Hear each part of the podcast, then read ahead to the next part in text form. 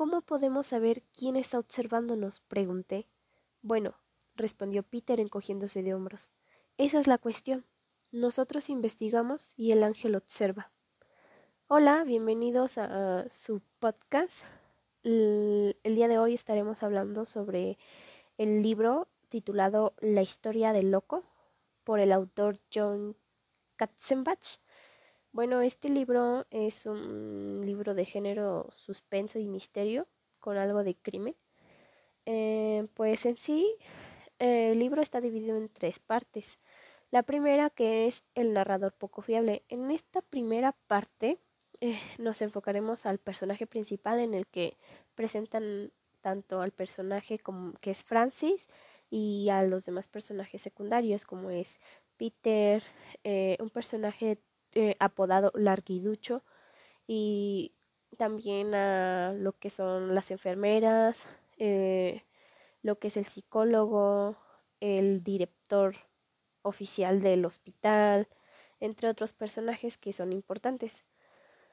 Bueno, pues en este primer, primer primera parte pues nos dice Francis que está asustado porque él no sabía qué pasaba, porque él es diagnosticado con esquizofrenia. Sin embargo, él pensaba que eh, las voces que él escuchaba eran normales. Pero sus padres lo mandan al hospital y pues él ahí ya tiene que estar medicado y tiene que estar observado.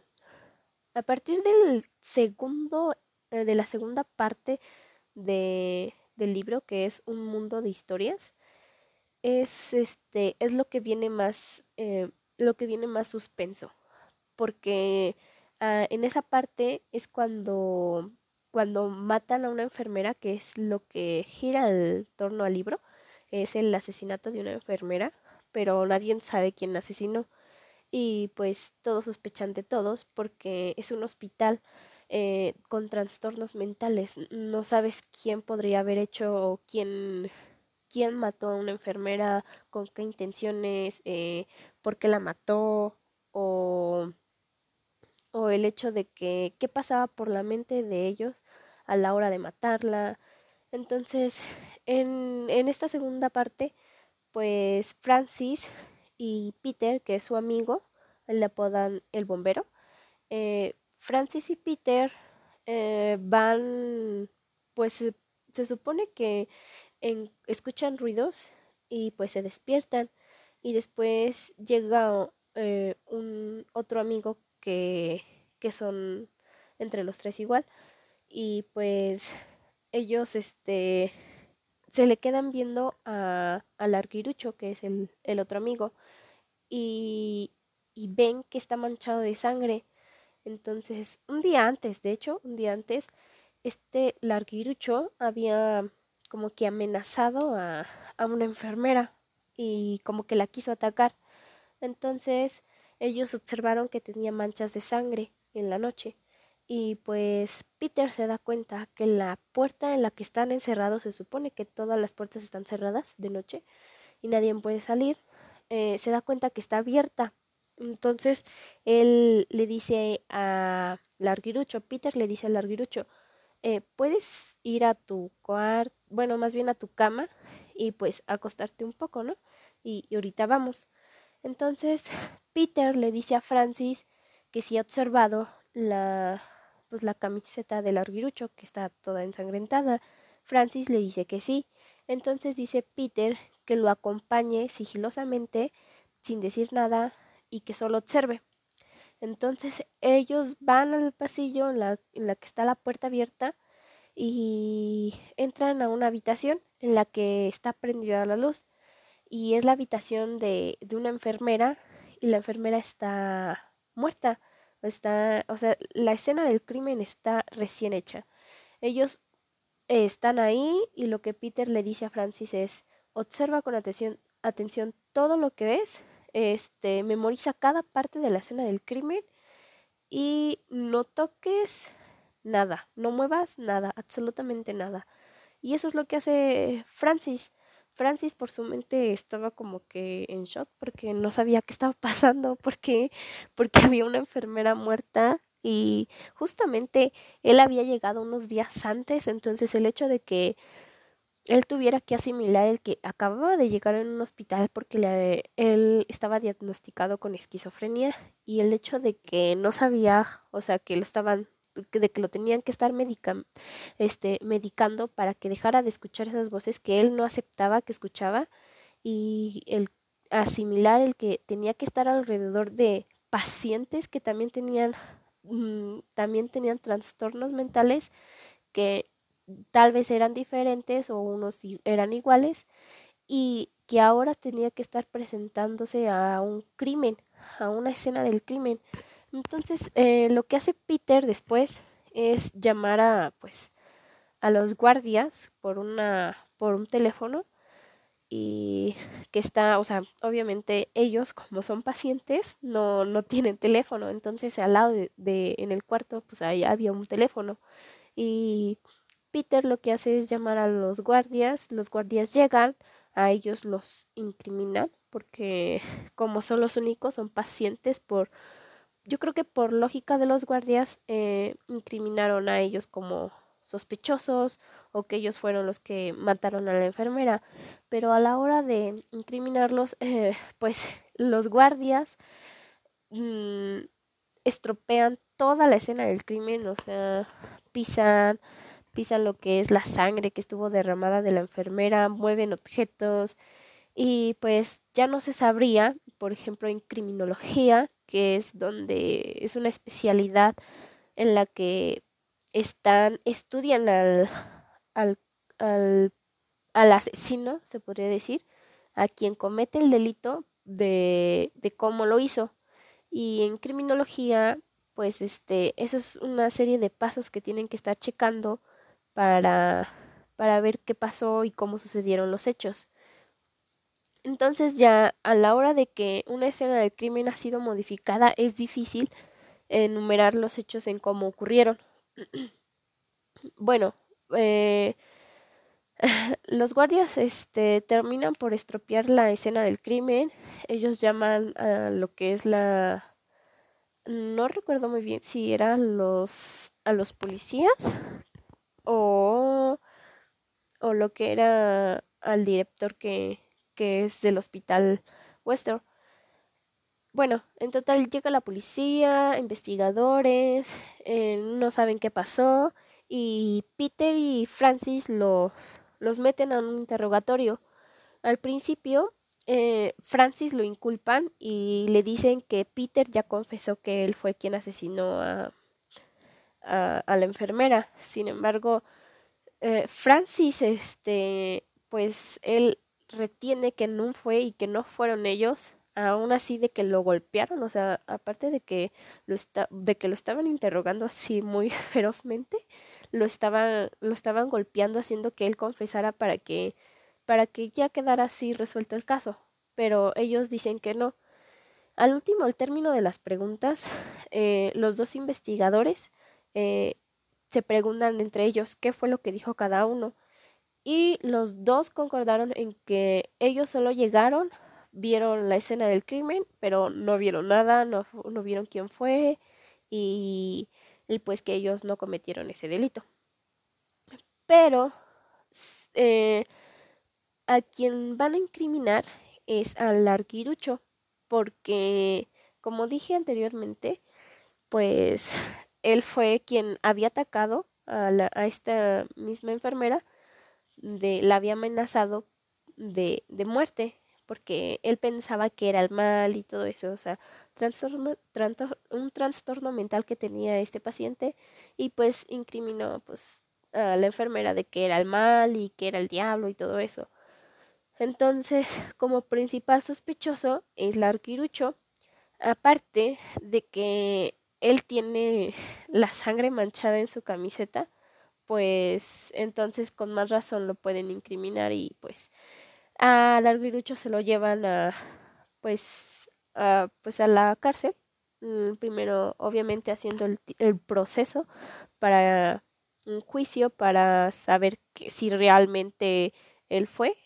Y pues en total lo que no, no, no se concluye que él haya, pues, haya matado a la enfermera.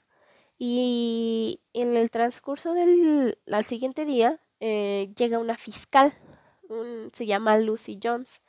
Esta fiscal eh, llega y quiere, llega con el director queriendo eh, hospedarse ahí un tiempo para investigar el posible sospechoso del crimen. Entonces, eh, el director que es, le dicen apodado toma pastillas, eh, quien es el que te... son las citas, o sea, con las que él te decía si todavía estabas bien o todavía no estabas bien y te daba las pastillas, ¿no? Entonces él le dice que está bien, pero bajo sus condiciones. Y entonces Lucy Jones le pide que quiénes fueron los que encontraron el, la escena del crimen.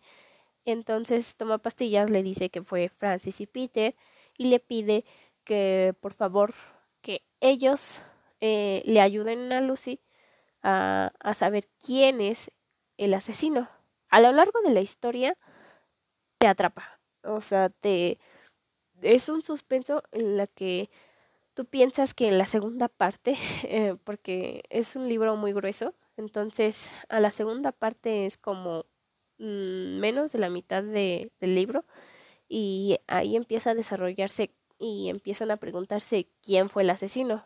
Entonces tú piensas que ya va a acabar, pero realmente no. O sea, tú puedes ir ahí sospechando quién realmente es el asesino, pero no en, todo el largo del libro te va suponiendo de quién es el posible sospechoso, de quién asesinó, por qué lo mató y, y qué pasó, ¿no? Pero no se acaba, o sea, el ritmo que lo mantiene, mantiene la historia muy, muy bien hasta el final. Bueno, eh, pues ya Lucy Jones y Peter, y el, Peter el bombero y Francis eh, van descubriendo quién es, quién es el asesino y, y conforme las pistas que van haciendo, eh, que más bien que van encontrando, mm, van inculpando a, a pacientes, porque lo primero que piensa Lucy es que puede ser uno de los pacientes. Pero eh, realmente en el transcurso de la lectura, en lo que yo lo estuve leyendo, yo pensaba y suponía que el asesino era un psicólogo de que eran todos que era el como que el que hacía las citas con todos sus pacientes así una como como un grupito de de convivir así y a todos les preguntaba algo así entonces este al principio yo sospechaba de este personaje porque no, no me revelaba mucho de quién era, qué hacía o algo así. El otro personaje que también sospechaba era de Peter, porque Peter había mencionado al principio, en la primera parte, que él había matado a alguien, pero, eh, o sea, él no estaba diagnosticado con algún trastorno mental, sino que él estaba hospedado ahí en el hospital por, por situaciones ajenas a las que no le competen. Y pues el principal sospechoso era el psicólogo que era Evans y Peter. Mm, a lo largo de la historia estuve viendo que ninguno mm, descarté que fue Peter, pero no voy a decir por qué, porque arruinaría, daría un spoiler. Y, y tampoco fue eh, el psicólogo, pero hay más personajes en los que también puede sospechar, que tampoco voy a decir nombres. bueno, pues eh, ellos terminan por, pues por, por desarrollarse y, y pues en verdad la historia está muy buena, la verdad. Al término ya en la última, ya en, la última parte del libro, ya, ya dicen quién es el asesino y qué pasa con, con la vida de los demás. Pero lo, aquí la historia, lo importante de la historia es que mm, aquí está narrado como que en presente y en el pasado. Eh, tienes que leer muy bien y para diferenciar que cuando, cuando estás leyendo en el presente y cuando estás leyendo en el pasado. Mm, otra cosa que quiero mencionar del libro es que los capítulos son muy buenos, o sea, te dejan así con la emoción de querer saber más, porque mm, tiene muy buena narración y te dejan con, o sea, no por suspenso o por querer mantener quién, quién es el asesino, ¿verdad? Pero, pero, o sea, te van dando pistas que tú vas mm, viendo, observando y pensando quién podría ser el asesino. O sea, no te deja así como que un suspenso, ay, X, ¿no? Eh, este es un suspenso en el que te dan, por ejemplo, en cada capítulo te pueden dar una pista y tú vas relacionando a quién, de esa pista, quién podría ser el asesino. Bueno, pues al término, eh, Francis, bueno, el hospital más bien es cerrado por ese asesinato. En sí, no el asesinato, sino más bien por el asesino. Porque ah, al término eh, del, de la tercera parte, la fiscal está atacada, eh, Francis también fue atacado y Peter también fue atacado. Entonces, estos tres personajes que estaban investigando quién mató a la enfermera, al último también fueron atacados. Es por eso que terminan cerrando el hospital y es como Francis, eh, que ya fue pues liberado, se podría decir, del hospital, ya lo, pues lo dejaron de, de estar como paciente del hospital, obviamente con medicamentos para que dejara de escuchar voces que él aún, pues aún no quería eh, decir que sí las escuchaba. Y pues en un, como que en un arranque eh, de, de las emociones de Francis, él se encierra en su cuarto y empieza a lo que es escribir lo que pasó en, lo que estuvo pasando en su en su hospedaje en el hospital lo vamos a decir hospedaje.